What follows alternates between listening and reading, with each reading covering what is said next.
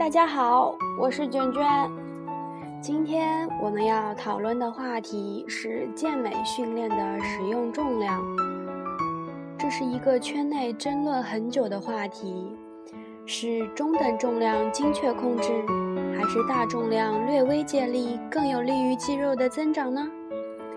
我们先向新人普及一下健美训练特有的计算重量方式 ——RM。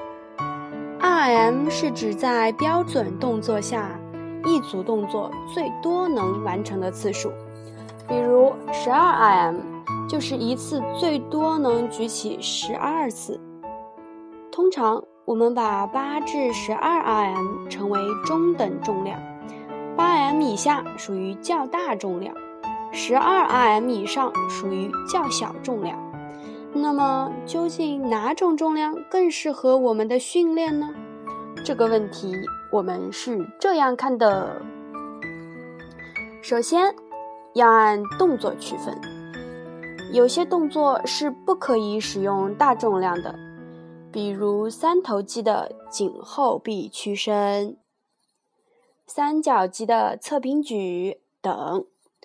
这些动作使用过大的重量，反而肌肉孤立收缩的感觉不好，还容易产生关节的损伤。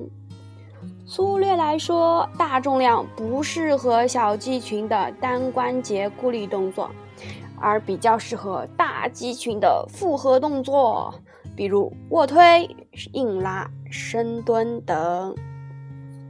其次，要结合你的训练计划去安排。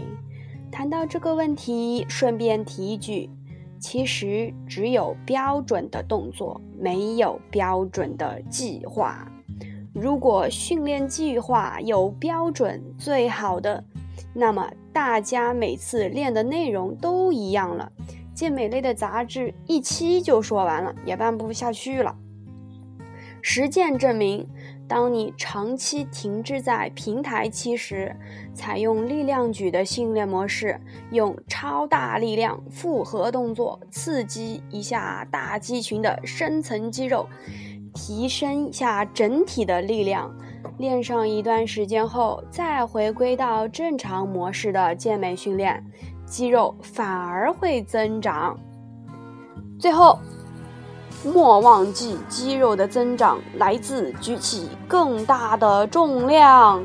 如果你始终要求对每个动作都精确控制的话，那么一个重量你可能举一辈子。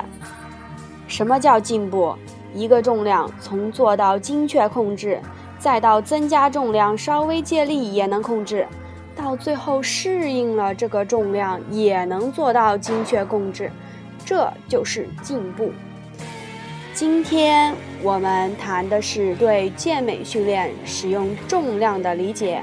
如果你有不同的看法或新的建议，请关注我们的微信公众号“卷卷健身”，大家一起交流吧。